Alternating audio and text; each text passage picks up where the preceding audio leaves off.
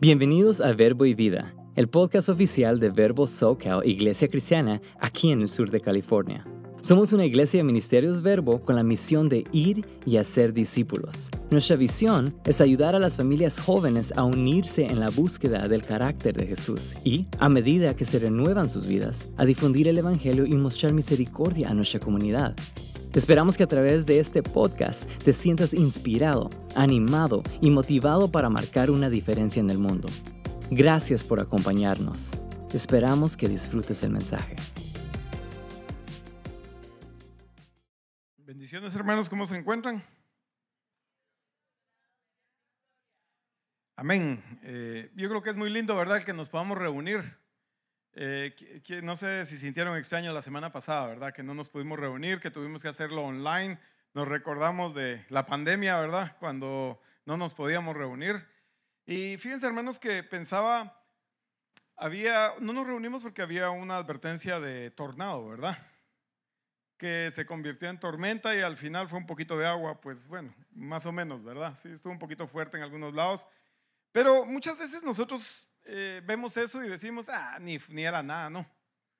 Pero realmente muchas veces nos pasa decirle, Señor, gracias porque tú fuiste el que hiciste que esto bajara completamente, ¿verdad? Que no, que no entrara un tornado a este lugar. Imagínense todo lo que sucedería si entrara un tornado realmente, ¿verdad?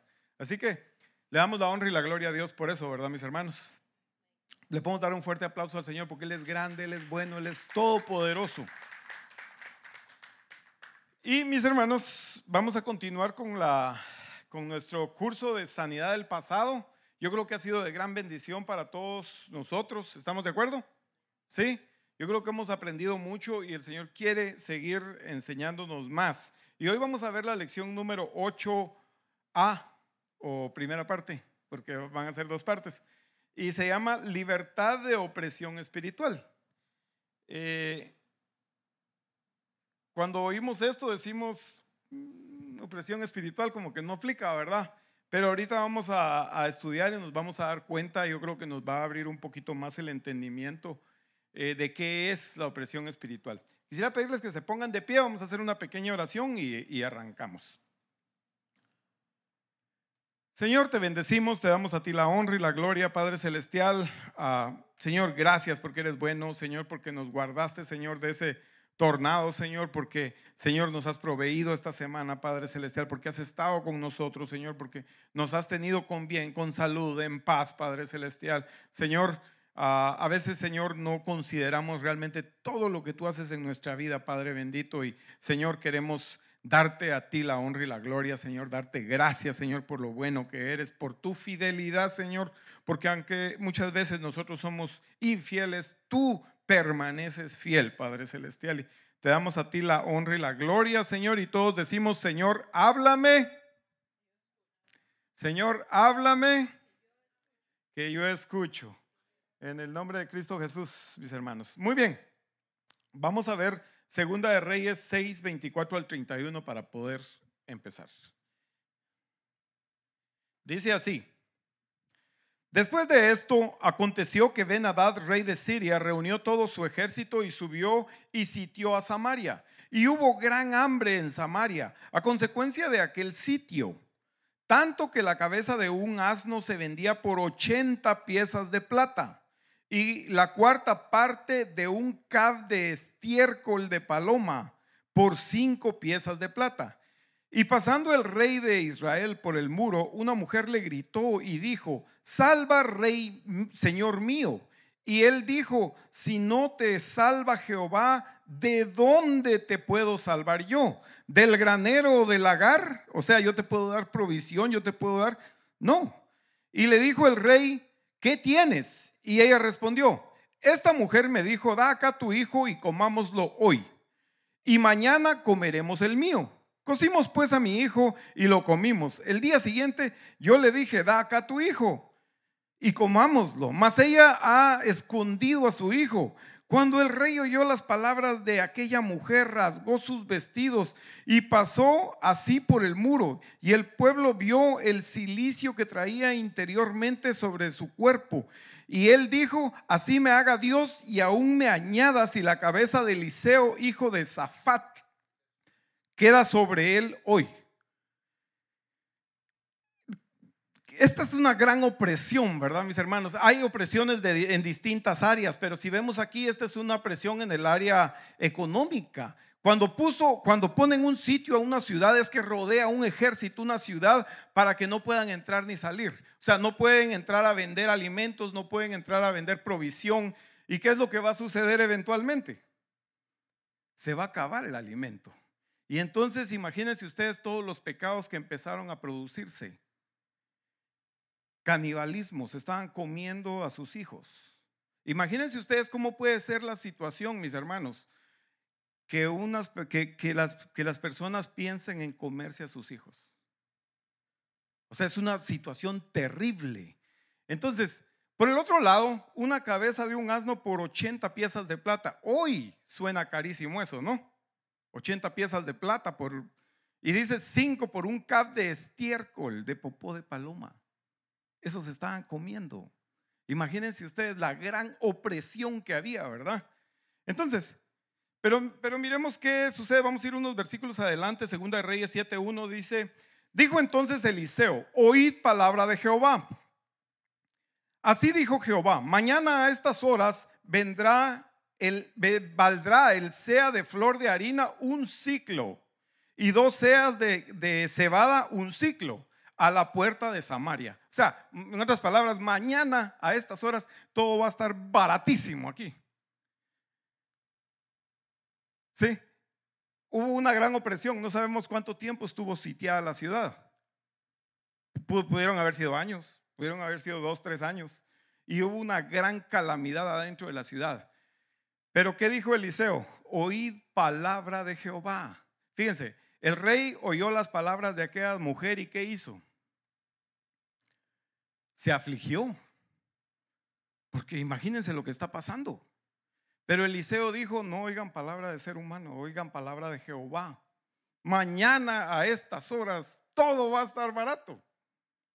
Entonces, mis hermanos, ¿por qué, ¿por qué empezamos por esta parte? Simple y sencillamente, mis hermanos, porque Dios puede cambiar las cosas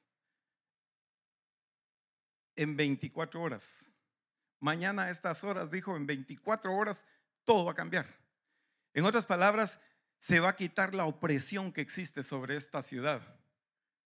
Sí, cuando se quite la opresión económica que existe, se va a acabar el canibalismo. Recuérdense que había muchas injusticias, porque ¿qué dijo el rey? ¿Qué iba a hacer por lo que estaba sucediendo? Iba a matar a Eliseo. Eliseo era un profeta de Dios. O sea, cuando hay problemas, ¿quién tiene la culpa? el líder, ¿verdad? Que volarle la cabeza. Entonces, eso es injusto. Pero se dan cuenta que cuando se quitó la opresión, todo eso se, acabó. Se acabó el canibalismo, se acabó eh, la injusticia. ¿Qué es, lo que, ¿Qué es lo que sucede, mis hermanos? Muchas veces Satanás quiere hacer eso en nuestras vidas. ¿A qué vino Satanás a este, a este mundo? En Juan 10:10 10, Dice, el ladrón no vino sino para hurtar y matar y destruir. Yo he venido para que tengan vida y para que la tengan en abundancia. Entonces, podemos ver, ¿verdad, mis hermanos? Eh, cómo el Señor soluciona esta situación y cómo Satanás, si se dan cuenta, lo que quería hacer era destruir esta ciudad. ¿Sí? Pero Dios vino y trajo la salvación, trajo la solución. Entonces, Fíjense hermanos que muchos creyentes hoy en día no se percatan completamente de la batalla espiritual en la que estamos involucrados. El Dios de este mundo, el diablo, pretende establecer fortalezas ofreciendo a las personas falsas soluciones a sus problemas familiares, económicos, sentimentales, de salud, espirituales, etc. Entonces, falsas soluciones, ¿verdad? Por ejemplo, quieren saber qué es lo que va a suceder y qué hacen. ¿Qué hace la gente? Va a consultar, ¿verdad? A que le tiren las cartas, a que hoy leen el café, leen la mano, leen el pie, yo no sé qué tanto leen. Eso es lo que hace la gente, eso es una solución. ¿Sí? Por ejemplo, económico. Eh, entonces ahora hay que, no sé, se podría robar se podría engañar para poder conseguir eh, recursos. Sí, esas son eh, soluciones que Satanás ofrece. Pero que la realidad, ¿verdad, mis hermanos? Estas falsas soluciones llevan a prácticas que son contrarias a la voluntad de Dios. La participación en estas experiencias trae a la vida opresión espiritual en diferentes ámbitos y niveles. Entonces, llamamos, ¿qué es opresión? ¿Qué es opresión? Llamamos opresión espiritual al poder, dominio y gobierno parcial que pueda ejercer el diablo en diferentes áreas de la vida, provocando enfermedad, engaño, angustia, amargura, aflicción, tormento, inseguridad, ansiedad y otros. ¿Alguien se ha sentido estas cosas? ¿Alguna de estas cosas? Provocando enfermedad, engaño, angustia, amargura, aflicción, tormento, inseguridad, ansiedad. O sea, si sentimos estas cosas, mis hermanos, tendríamos que considerar si hay alguna atadura, si hay alguna, alguna opresión espiritual en nuestras vidas. Por otro lado, la Biblia enseña que Jesucristo vino a la tierra para anular, cancelar y deshacer todo lo que el diablo ha hecho y hace para la destrucción de las personas. A eso vino Cristo Jesús, ¿verdad, mis hermanos? Primera de Juan 3:8 dice, "Para esto apareció el Hijo de Dios." para deshacer las obras del diablo. Entonces, mis hermanos, Jesucristo, fíjense, hizo una declaración que trasciende el tiempo y las culturas al afirmar que su ministerio tiene el propósito de traer salvación, liberación y restauración a todos los oprimidos y establecer su reino en nuestra vida y entorno. Entonces se dan cuenta que parte del reino de Dios o, uno de los fundamentos del reino de Dios, mis hermanos, es salvación, liberación y restauración para nuestras vidas. Qué extraordinario. Para eso vino Cristo Jesús, para deshacer las obras de Satanás, para deshacer toda opresión, para deshacer cualquier situación que esté oprimiéndonos en nuestra vida, cualquier situación que te esté deteniendo. Para eso vino Cristo Jesús. Mira, Lucas 4, 18 al 19 dice, el Espíritu del Señor está sobre mí por cuanto me ha ungido para dar buenas nuevas a los pobres, me ha enviado a sanar a los quebrantados de corazón, a pregonar libertad a los cautivos y vista a los ciegos, a poner en libertad a los oprimidos, a predicar el año agradable del Señor. Sí, sí nos damos cuenta, mis hermanos, a eso vino Cristo Jesús, para que seamos libres. Ahora, dice Hechos 10:38. Como Dios ungió con el Espíritu Santo y con poder a Jesús, a Jesús de Nazaret, y como éste anduvo haciendo bienes y sanando a todos los oprimidos por el diablo, porque Dios estaba con él. Oye, alguien que decía, ¿quieres que Dios esté contigo? Haz buenas obras. ¿Se dan cuenta? Dice, anduvo haciendo bienes, o sea, buenas obras, y sanando a todos los oprimidos por el diablo, porque Dios estaba con él. Sí, o sea, ¿quieres que Dios esté contigo? Haz buenas obras. Sí. Pero a veces, ¿verdad, mis hermanos? Nos cuesta, ¿verdad? Y yo siempre, a mí siempre me da risa la interacción entre esposo y esposa, ¿verdad? Porque te hacen una cosita y tú no piensas en devolver algo, algún mal que te hagan en un bien, ¿verdad? Sino que ahorita me las pagan o a ver cómo me desquito. Eso no es una buena obra. ¿Sí? Queremos que Dios esté con nosotros, nosotros debemos de hacer buenas obras de constante, de continuo. ¿Qué quiere decir eso? que si me hacen mal a mí, yo debo de hacer el bien. No debo de contestarles con el mal. ¿Sí? Pero ¿cuál es? ¿Sí se dan cuenta? Entonces, mis hermanos, cuando nosotros contestamos con mal, esas no son buenas obras, estamos haciendo malas obras. Queremos que Dios está con nosotros, tenemos que hacer buenas obras. Entonces, miren, el siguiente punto es la liberación en el Antiguo Testamento. Desde los tiempos antiguos el deseo de Dios ha sido liberar a su pueblo de opresión y esclavitud. Y nosotros, mis hermanos, eso lo podemos ver con el pueblo de Israel. El pueblo de Israel estuvo cautivo en Egipto. Y esto es muy interesante porque yo creo que lo hemos escuchado muchas veces. ¿Verdad? Sí, hemos escuchado esto. El pueblo de Dios estaba cautivo, ¿verdad? Clamaron a Dios porque ya no aguantaban, mis hermanos. Era tan fuerte, tan dura la esclavitud que ellos clamaron a Dios. Y Dios viene, Dios dice, ve el dolor de su pueblo y Dios los quiere salvar, Dios los quiere sacar de ahí. ¿Y qué hace? Levanta a Moisés para que vaya y lo saque. ¿Sí? Entonces, ¿qué es lo interesante, mis hermanos? Que miren, uno, Dios dice que quiere sacar al pueblo de Israel para que le traigan ofrenda. Dios dice que quiere sacar al, que quiere liberar al pueblo para que le sirva. Entonces, muchas veces nosotros como que nos cuesta entender, así como el pueblo de Israel, porque Dios los saca y llegan a la tierra prometida y se olvidan de Dios. O sea, nosotros como que entendemos el concepto que Dios está hablando de que nos quiere hacer libres como el hecho de que no tengamos que servir a nadie. Sí, ni sirvo a Dios ni sirvo al diablo. Pero solo hay de dos, solo hay de dos cosas, solo hay de dos sopas, dicen, ¿verdad? O se sirve a Dios o se sirve a Satanás. No se puede, no se puede servir a Dios y no puede ser independiente tampoco. Entonces, si Dios nos va a rescatar, nos va a salvar de la esclavitud o de la opresión que tengamos, opresiones que tengamos en nuestra vida, ¿para qué? Para que le sirvamos, para que le sirvamos a Él. ¿Sí? Entonces, les decía que yo creo que esto es algo muy extraordinario porque, una vez más, nosotros pensamos que, que, no queremos, queremos ser libres, ¿verdad?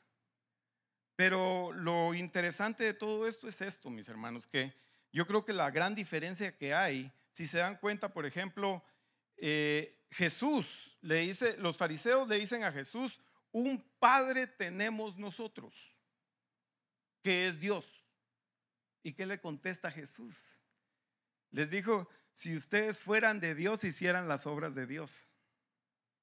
Ustedes son de su padre el diablo, porque hacen las obras del diablo. Entonces, es impresionante, mis hermanos, porque estás, estás, le está hablando a los fariseos, a los seduceos y a todos los feos, ¿verdad?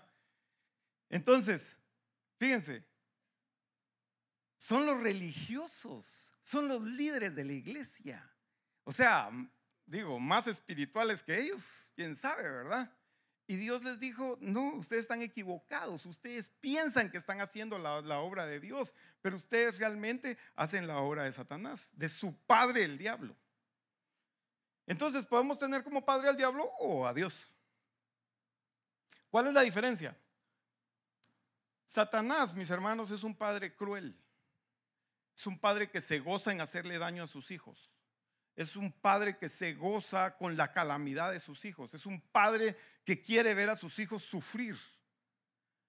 Yo creo que hemos conocido tal vez algún padre cruel o algún amigo. Yo conocí a uno ¿verdad? que le gustaba hacerle bromas a su hijo y era chistoso, ¿verdad? Pero yo me ponía a pensar, wow, es su hijo. O sea, ¿verdad? Recuerdo una vez que le dijo que tocara las cosas de, de los outlets de electricidad y le dijo, toca, toca, no te, vas ahí. Pues, le, lo electrocuta, ¿no? Y se mataba de la risa. Y yo me quedé, wow, qué, qué. Pues sí está chistoso, ¿no? Pero, o sea, ese es tu hijo. ¿Cómo le vas a hacer eso? Entonces, hay padres así, pero Satanás es peor. Satanás es peor, mis hermanos. ¿Sí? Él se goza en hacerle daño a sus hijos, contrario a Dios. Cristo Jesús vino a salvarnos de esa esclavitud, de ese padre cruel, de ese padre malo. Vino a salvarnos de él para él hacerse nuestro padre. Y Cristo Jesús, Dios, mis hermanos, es un padre bueno, es un padre misericordioso, es un padre amoroso, es un padre que te quiere hacer bien. ¿Qué, quería Cristo? ¿Qué quería Dios cuando sacó al pueblo de Israel de, de Egipto? Miren, para empezar, estaban todos haraposos, sucios, eh, no tenían buena ropa y les dijo pídanle toda su ropa a los egipcios. Los sacó bien vestidos, joyas, pídanle joyas también, los sacó hasta con joyas, bien chulos, bien bonitos, los sacó bien limpiecitos, no como estaban todos haraposos, todos sucios por dioseros. Entonces, ¿y qué dijo Dios? Y los voy a llevar a una tierra que fluye leche y miel. Se dan cuenta que Dios se goza en hacerle bien a sus hijos. A Dios le causa placer, mis hermanos, hacernos bien, que estés bendecido, que te vaya bien en tu negocio, que seas prosperado en tu trabajo. Mi hermano, a Dios le causa gozo que tú prosperes. No así a Satanás.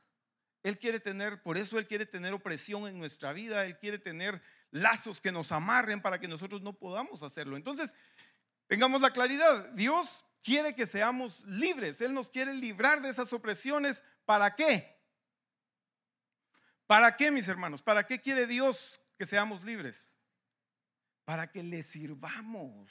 Para que le sirvamos, mis hermanos. Eso es muy importante. Porque nosotros muchas veces pensamos que simplemente es de asistir o, asistir a la iglesia o cumplir con ciertos requisitos o ciertos actos. Ese era el problema de los fariseos. Ellos cumplían con un montón de actos.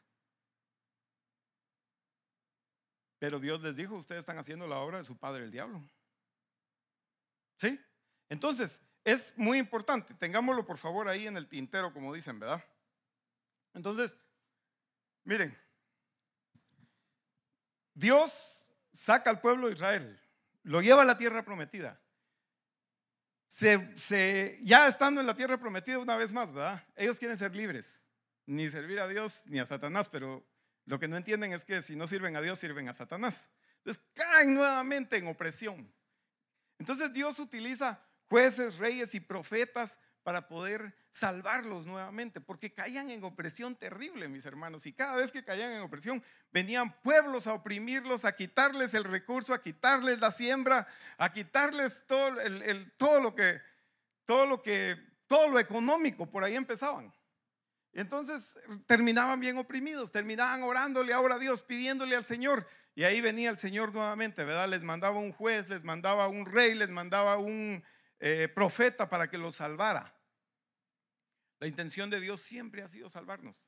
La intención de Dios siempre ha sido liberarnos. Dios no quiere que nosotros estemos prisioneros, mucho que tengamos opresiones, ¿verdad? Mis hermanos, en nuestras vidas. Eh, Dios no quiere eso definitivamente. Entonces, miren, la palabra en el Antiguo Testamento, Yasha, de donde viene la palabra Yeshua o Jesús, se traduce como salvación o liberación.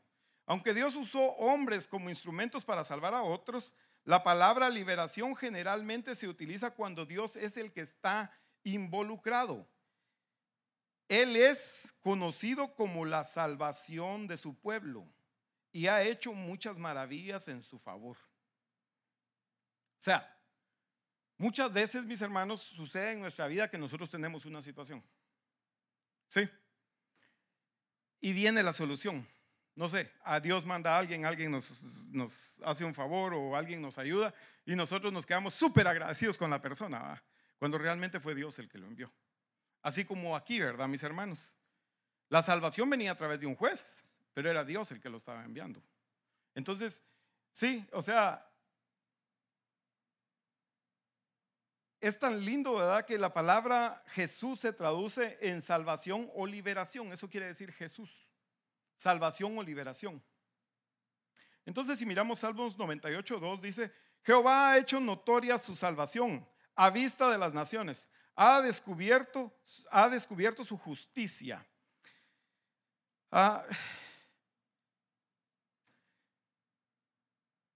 hecho grandes cosas Dios para ti ha hecho notoria su salvación, ha hecho notoria su gracia en tu vida.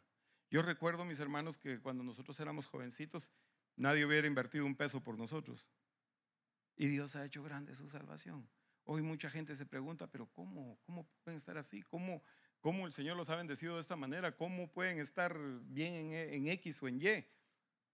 Porque Dios ha hecho notoria su salvación. Y mis hermanos, una vez más, cuando nosotros miramos, ¿verdad, mis hermanos? Todo lo que Dios ha hecho por nosotros. Cómo Dios ha abierto puertas. ¿Sí? Cómo Dios te ha sanado, cómo Dios te ha salvado, cómo Dios tiene cuidado de tus hijos, cómo Dios, mis hermanos, una vez más se goza en que te vaya bien. Todos lo hemos experimentado. Dios es un Dios bueno, mis hermanos. Dios es un Dios bueno, es un Dios misericordioso. Ahora miren, eso fue en el Antiguo Testamento, en el Nuevo Testamento, la liberación en el Nuevo Testamento. Todos sabemos, ¿verdad, mis hermanos? La prueba más grande del deseo de Dios es de liberar al ser humano es Jesucristo. El amor de Dios por toda la humanidad se ve claramente demostrada en la muerte y resurrección de Jesús. Si miramos eh, Juan 3:16. Dice, Porque de tal manera amó Dios al mundo que ha dado a su Hijo unigénito para que todo aquel que en él crea no se pierda, mas tenga vida eterna. Entonces nos damos cuenta, ¿verdad, mis hermanos? Cuán grande es el amor de Dios, que Dios siempre ha estado buscando una forma para que nosotros seamos libres, para liberarnos de las, de las manos de Satanás, de las ataduras de Satanás. Y esta es la máxima prueba, mis hermanos, de su amor, que dé a su Hijo, a su Hijo amado, para que pague por nuestros pecados. Yo les decía, ¿verdad, mis hermanos? Eh, a veces no meditamos realmente en esto, pero si nos ponemos a pensar, ¿verdad? Yo les ponía el ejemplo de esposo y esposa. Cuesta a veces hacer algo para, para el esposo o para la esposa, ¿sí? Cuesta. No digamos dar la vida, ¿verdad? Uno dice, ay, daría la vida por ti. Sí, pero no puedes obedecerle ahorita. Sí, pero no puedes honrarlo. Sí, pero no puedes amar a tu esposa, ¿verdad? Sí, pero entonces, como dicen, ¿verdad? Ah, no, sí, yo daría la vida por ti. No, de lengua como 10 tacos me como, ¿verdad? Pero hacerlo, esa es otra cosa, mis hermanos. Entonces, no necesitamos eh, demostrarlos dando la vida. Dar la vida es obedecer a Dios. Si Él dice que amemos a nuestra esposa, hay que amarla. ¿va? Sí es cierto que algunas veces cuesta, ¿va? pero hay que amarla. Entonces, miren, igual, ¿verdad, mis hermanos? Yo sé que no es de ser fácil para ustedes, ¿verdad? Eh, vivir con estas bellezas que Dios les dio. ¿verdad? Pero mis hermanos, pero mis hermanas, Dios manda que los honren y obedezcan.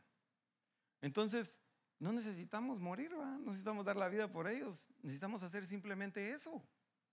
Entonces es obedecer al Señor. ¿Sí? Entonces, miramos, antes, de, antes que Jesucristo naciese, un ángel, del, de, un ángel le dijo a José, porque él salvará a su pueblo de sus pecados. Mateo 1:21. Mateo 1:21 dice así. Y dará a luz un hijo y llamará su nombre Jesús, porque él salvará a su pueblo de sus pecados.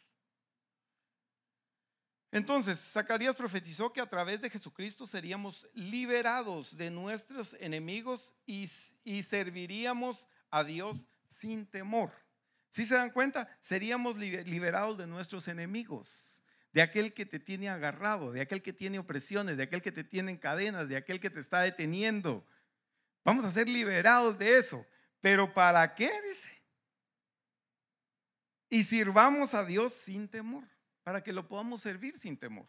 Entonces, entonces, mis hermanos, cuando Jesús declaró que el reino de Dios se había acercado, Marcos, perdón, estaba anunciando a todos, lo que le, a todos los que le escuchaban la oportunidad de que Dios estaba dando, dando, Dios estaba dando de arrepentirse de sus pecados y crear y creer en el Evangelio.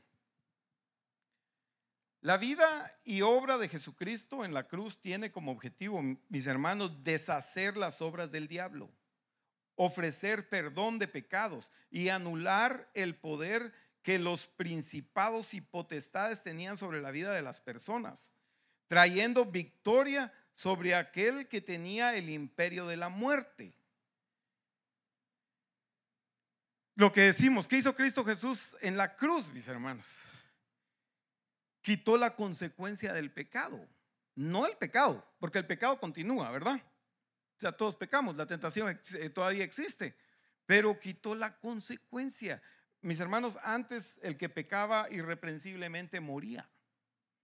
Hoy podemos arrepentirnos, podemos venir a, los pies de Jesús y ser lavados con la sangre de Cristo Jesús.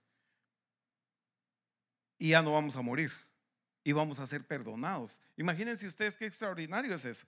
Yo sé una vez más que como lo tenemos, a veces cuesta, ¿verdad, mis hermanos, el poder ver la dimensión de lo que esto significa. Miren, la Biblia nos enseña que tenemos una batalla espiritual constante y no es contra sangre ni carne, sino contra el diablo y sus huestes de maldad. Y al mismo tiempo nos enseña que debemos vestir toda la armadura de Dios. Entonces, Jesucristo nos enseñó y demostró que como creyentes podemos obtener victoria contra toda tentación que el maligno ponga delante de nosotros. Como fruto de su ministerio, vemos que muchos fueron liberados de opresiones demoníacas. Dios liberó a mucha gente, ¿verdad? Cuando Él vino aquí, vino, sanó enfermedades, liberó. Esta autoridad también la delegó a sus discípulos. Fíjense, mis hermanos, ¿qué les parece? En Mateo 10, 7 al 8 dice, y, yendo, predicad diciendo, el reino de los cielos se ha acercado. Sanad enfermos, limpiad leprosos, resucitad muertos, echad fuera demonios. De gracia recibiste, dad de gracia. Ahora, de gracia recibiste, dad de gracia. Esto implica, mis hermanos, que nosotros ya lo recibimos. Esto implica que nosotros ya somos libres. Esto implica que nosotros ya fuimos liberados. ¿Sí? Que ya practicamos la palabra de Dios, que ya servimos a Dios. Ahora, eh, creo que es importante el, entender, ¿verdad, mis hermanos, que Dios también nos dio esa autoridad a nosotros. Muchas veces sucede, ¿verdad, mis hermanos, que miramos un enfermo y decimos, ah, espérame, le voy a avisar al líder que ore por, por ti, ¿verdad? No, tú tienes que orar por él. A cada uno de nosotros, mis hermanos, Dios nos ha dado la autoridad de que nosotros podamos orar por. De hecho, dice, oren, oren, sanen a los enfermos. Eh, si tienen demonios, échenselos fuera. Liberen, liberen a la gente, liberen a los que están allá afuera. Mis hermanos, eh, ese es el reino de Dios. Ese es el reino de Dios. Muchos dicen, ah, esto solo quiere que uno ande predicando, y que traiga gente a la iglesia, ¿verdad? Ese es el reino de Dios, es liberarlos de la, de la opresión en la que están metidos, ¿sí? Que conozcan el reino de Dios y que sean libres. Entonces, entonces, mis hermanos, vamos a pasar a otro punto y es, están activos los demonios hoy día. Aunque Satanás fue derrotado por la muerte y resurrección de Jesús, aún es una fuerza activa en la tierra. Aún trabaja para oprimir a las personas. El castigo final de Satanás y sus demonios está decretado. En Apocalipsis 20:10 podemos ver y dice, y el diablo que los engañaba fue lanzado en el lago de fuego y azufre, donde estaban la bestia y los falsos profetas. Y serán atormentados día y noche por los siglos de los siglos. Pero va a ser el diablo y todos los que estén con él. El diablo y todos sus hijos. ¿Sí? Y esta es una realidad, mis hermanos. O sea, yo creo que por eso es, ¿verdad, mis hermanos, tan importante que nosotros podamos aprender Miren, dice, mientras llega ese tiempo, Dios nos da las, instrucciones para mantenernos libres de sus artimañas y además nos dio la autoridad para atarlo, reprenderlo y para echarlo de cualquier ámbito. Las escrituras nos animan a estar firmes en la fe y a cuidarnos de, las, de la amenaza que el diablo representa. Entonces, Dice Primera de Pedro 5, 8 al 9. Sed sobrios y velad, porque vuestro adversario el diablo, como león rugiente, anda alrededor buscando a quien devorar, al cual resistid firmes en la fe, sabiendo que los mismos padecimientos se van cumpliendo en nuestros hermanos en todo el mundo. Entonces, más y más personas se están abriendo a la actividad demoníaca a través del ocultismo, espiritismo, la brujería, la pornografía, las drogas, la promiscuidad sexual, las religiones falsas y otros. Estas actividades son promovidas abiertamente a través del cine, la televisión, la radio, las redes sociales, el marketing, la literatura y otros, siendo los jóvenes y los niños el objetivo más vulnerable. Como hijos de Dios debemos cuidarnos de la participación en cualquier actividad que no esté de acuerdo a lo que la Biblia dice, ya que si hacemos, podemos abrir puertas a la actividad demoníaca. Como hijos de Dios debemos tomar la posición correcta en el ámbito espiritual y usar la autoridad que Jesús nos ha dado para atar y desatar, estableciendo el reino de Dios en todo ámbito. Debemos cultivar una relación íntima con Dios, meditando en su palabra y viviendo de acuerdo a ella. Debemos vivir proclamando, manifestando y estableciendo el Evangelio del reino, echando fuera demonios y toda opresión espiritual que, de aquellos que están oprimidos por el diablo. Sí, mis hermanos, todos aquellos que están oprimidos por el diablo son las personas que no conocen a Cristo Jesús. Mis hermanos están oprimidos por el diablo. Porque muchas veces nosotros vimos al principio la opresión, una opresión financiera. Sí, pero hay opresiones de un montón de tipos. No esa es la única. Alguien puede, no puede tener esa opresión, pero puede tener otras. Entonces, ¿cuál es el trabajo de nosotros? Liberarlos a ellos, así como nosotros hemos sido liberados. Tanto el liderazgo de la iglesia local como cada creyente tiene la responsabilidad de considerar y evaluar el trasfondo de toda tradición, evento cultural o religioso de cualquier índole que pueda tener una influencia espiritual contraria a Dios y su palabra. En algunos casos será conveniente orar y buscar consejo con las autoridades o líderes de la iglesia. Cualquier actividad, mis, mis hermanos, tenemos que asegurarnos de que realmente sea algo que agrada a Dios, que sea el Espíritu de Dios, ¿verdad, mis hermanos? El que esté reinando en esas actividades. Amén. Pues fíjense que vamos a, vamos a ir terminando y vamos a terminar con esto. Le voy a, voy a, voy a pedir un voluntario. Anthony. un jovencito. Vamos a pedir un jovencito. No, hombre, miren, ese jovencito está bien galán. O galón, no sé, pero. Ya somos todos. Miren, lo, que quiero enseñarles es, mis hermanos, qué es lo que hace una atadura en la, en la vida de, de una persona.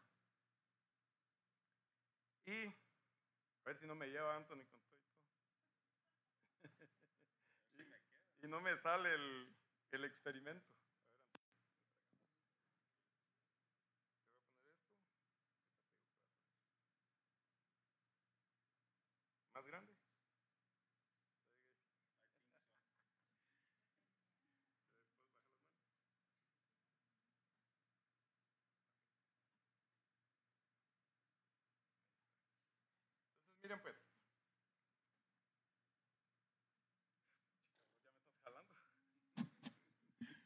Entonces, miren pues.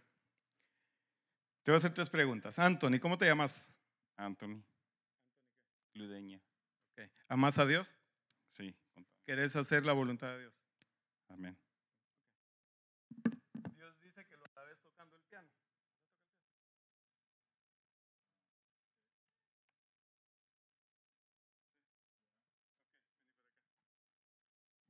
Eh, ¿Cómo te llamas? Anthony. ¿Seguís amando a Dios? Sí. ¿Querés uh, servirlo? ¿Querés hacer su voluntad? Amén. Anda a tocar el piano otra vez más. Otra, otra vez.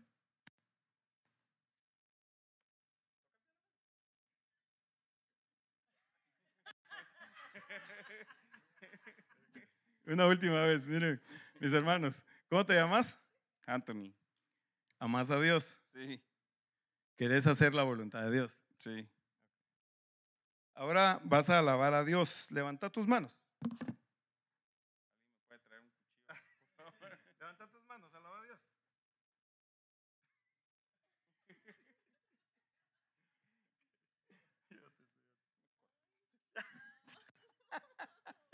Bueno, es que hay que hacerlo, vamos, eh, verídico. No. Un aplauso para ese jovenazo, mis hermanos. Entonces, mis hermanos, si se dan cuenta, una atadura no cambia quién somos nosotros. No cambia que amemos a Dios y que queramos hacer la voluntad de Dios. Pero no nos deja hacer la voluntad de Dios. ¿Sí?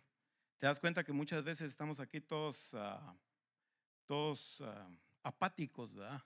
Mis hermanos, alabemos a Dios. Ay, Dios mío. ¿A qué hora se termina esta cosa? Ah? podría ser que tengas una atadura en tu vida. ¿Sí? O sea, muchas veces, mis hermanos, nos podemos dar cuenta de qué tipo de atadura tenemos por las cosas que no podemos hacer. ¿Sí? Por ejemplo, mis hermanos, puede ser una situación financiera, posiblemente te cuesta diezmar, te cuesta ofrendar. Es una atadura que hay en tu vida. ¿Sí? Que Dios quiere romper. Pero cada vez que que pasa la ofrenda, ¿verdad? O la, ¿cómo se llama? Dan ganas de ir al baño,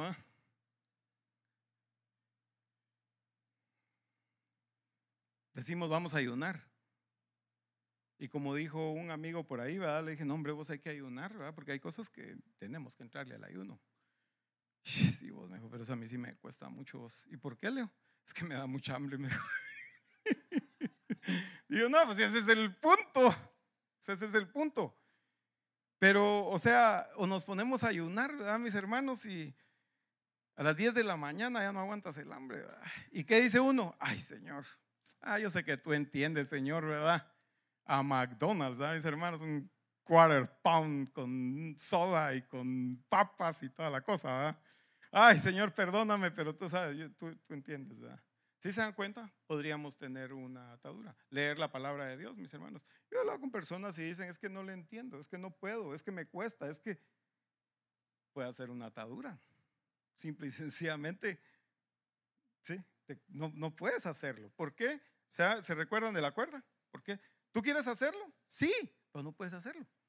Porque hay una atadura en tu vida, ¿sí? Aunque quieras, ¿verdad? Como dijo mi mamá, ¿verdad? Me decía, no, hombre, vos tenés puros arranques de macho huevón. O sea, solo el arranque, va, pero nada.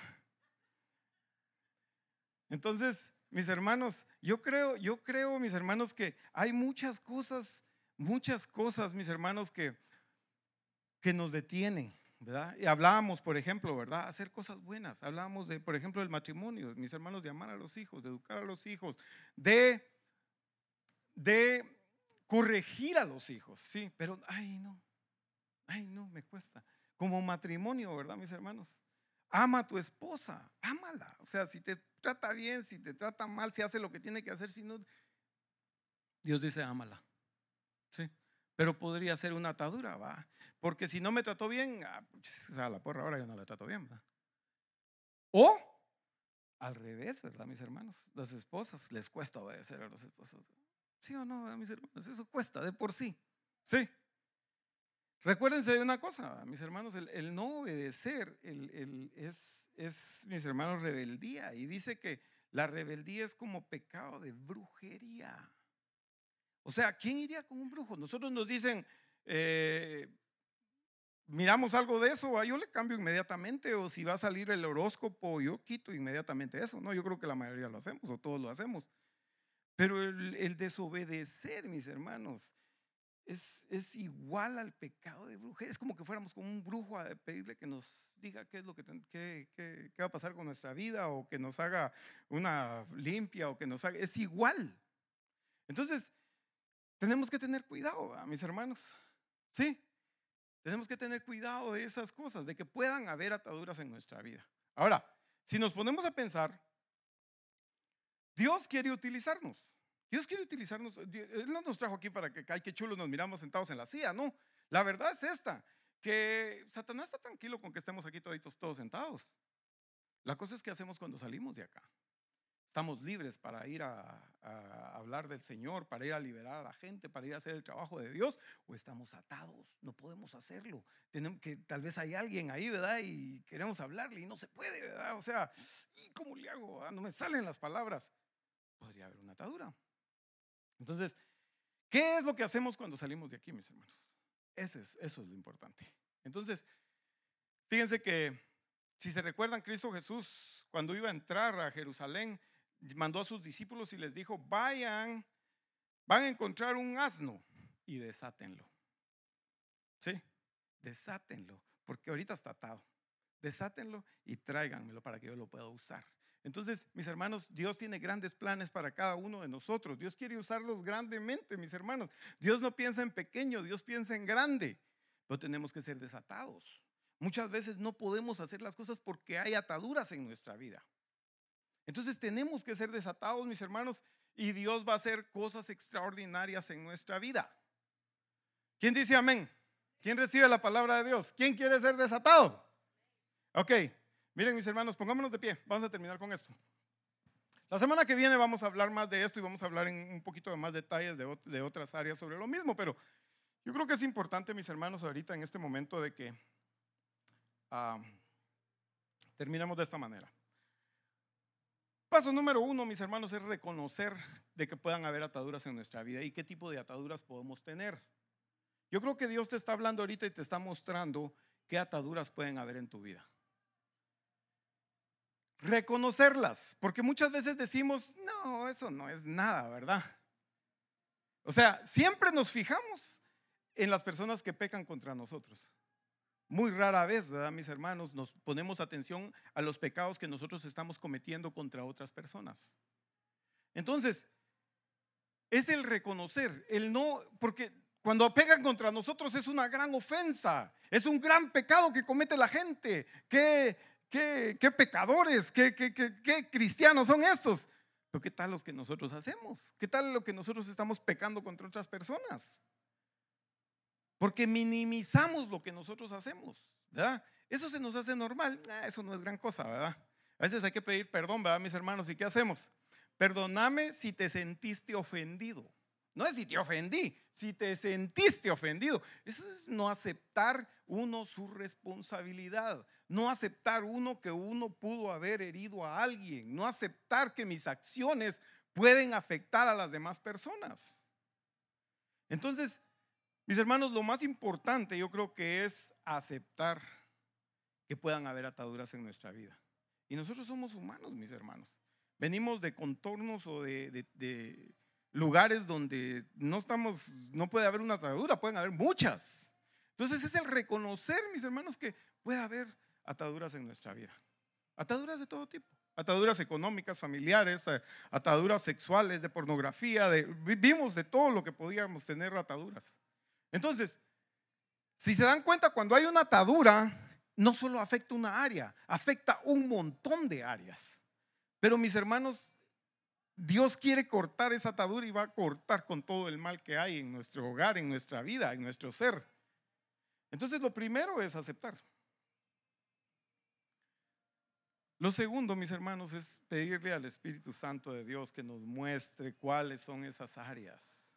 ¿Cuáles son esas áreas? Cierra tus ojos. Piensa un momento. Piensa un momento. Pensemos un momento, mis hermanos. ¿Qué áreas hay en nuestra vida? Mira, Dios te quiere liberar. Dios las quiere romper. Dios quiere que seas libre. Dios, ¿te recuerdas lo que hablamos del pueblo de Egipto? Todos harapientos, sucios, malnutridos.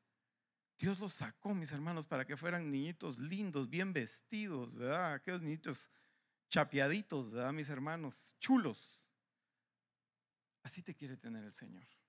Eso es lo que Dios quiere con nosotros. Él quiere liberarte, pero para que le puedas servir con toda libertad. Así que, así como estás, pídele al Señor que te muestre, pídele al Señor que te muestre esas áreas. Y le vamos a pedir al Señor que rompa con esas áreas, que rompa con esas cadenas, con esas ataduras, con esos lazos Señor, en el nombre de Cristo Jesús te pedimos, Padre Celestial, que, Señor, rompa, Señor, toda atadura que pueda existir, Señor, en cada uno de nosotros, Padre Celestial. Aquí estamos delante de ti, Señor, reconociendo, Señor, que hay ataduras en nuestra vida, Padre Celestial. No lo ocultamos, Señor. Tu palabra dice que el que oculta su pecado no prospera, Señor, pero el que lo declara, Señor, prospera, será perdonado, será prosperado, Señor. Y nosotros estamos delante de ti, Señor, declarando, Señor, que sí hay ataduras en nuestra vida, Padre Celestial. Sí hay, Señor. Por favor, rompe, Señor, todo lazo que nos esté deteniendo, Señor, que nos impide poder servirte, poder adorarte, poder exaltarte, Señor, que nos impide poder darte gracias, Señor, que nos impide crecer, que nos impide caminar, Señor, que nos impide correr. Señor, rompe todo lazo, Padre Celestial, que impide, Señor, que tu bendición venga, que tu bendición se derrame sobre nosotros, Padre Celestial. Rompe, Señor, todo lazo que haya en nuestra vida, Padre Celestial. Toda atadura, Señor. En el nombre de Cristo Jesús, Señor, por la sangre preciosa de Cristo Jesús te lo pedimos, Señor. Gracias, Padre Celestial, porque sabemos que tú nos escuchas, Señor, y tú estás obrando, Padre Celestial, porque a eso veniste, Señor a liberarnos, Padre Celestial. Como último paso, mis hermanos, dice que para que nosotros podamos romper esto, hay que hacer lo que no podíamos hacer. Hay que hacer lo que no podíamos hacer. Basta ya, ¿verdad? Basta. Como dijo, como dijeron aquellos, va para de sufrir. Mis hermanos, hagamos lo que no podemos hacer. ¿Te cuesta obedecer? Obedece, obedece. Nos cuesta levantar las manos, levantemos las manos. Nos cuesta adorar a Dios, adoremos a Dios. Nos cuesta diezmar, diezmemos, mis hermanos. Para romper las ataduras, ahora hay que hacer lo que no podíamos hacer. Entonces, mis hermanos, vamos a cerrar con esto. Y Señor, nosotros te pedimos, Padre Celestial, que ahora, Señor, que nos das la libertad, mi Dios, Señor, que podamos hacer, Señor, lo que no podíamos hacer, Padre Celestial. Si es leer tu palabra, Señor, si nos cuesta, Señor, ahora lo vamos a hacer, Padre Celestial. Si es ayunar, Señor, nos cuesta, ahora vamos a ayunar, Padre Celestial. Señor, si es, Padre bendito, orar, Señor, nos cuesta orar, ahora vamos a orar, Padre Celestial. Señor, nosotros queremos buscar tu rostro, Padre Celestial. Entendemos que tú eres un Padre bueno, un Padre misericordioso, un Padre amoroso, Señor. Que tú quieres bendecirnos, que tú quieres prosperarnos, que tú quieres que seamos victoriosos en cualquier área de nuestra vida, ya sea el trabajo, ya sea el negocio, ya sea un deporte, ya sea la escuela. Tú quieres que nosotros seamos prósperos, Señor. Tú quieres darnos la victoria, Padre Celestial. Y Señor, sabemos que Señor, esas ataduras nos estaban deteniendo, Señor, pero ahora nos declaramos libres en el nombre precioso de Cristo Jesús, Señor, y te damos a ti la honra y la gloria, Padre Celestial. Gracias en el nombre de Cristo Jesús. Amén. Mi hermano, dale un fuerte aplauso al Señor. Señor te ha liberado, el Señor ha roto esas cadenas. Dale un fuerte aplauso a Cristo Jesús, dale a Él la honra y la gloria, porque Él es el único que merece la honra y la gloria, Padre. Eres bueno, Padre, eres bueno. Gracias, Señor. A ti sea la honra y la gloria. Mis hermanos reciben la palabra de Dios. Que el Señor los bendiga, mis hermanos. Estamos despedidos con esto. Gracias por acompañarnos. Esperamos que el mensaje de hoy te haya animado. Asegúrate de dejarnos un review, suscríbete a nuestro podcast y comparte este mensaje con tu familia y amigos. Mantente al día con nosotros en Instagram y Facebook visitando at Verbo SoCal y únete a nosotros para nuestro servicio los domingos a las 3 de la tarde en Rancho Cucamonga, California. Gracias por unirte a nosotros hoy en Verbo y Vida.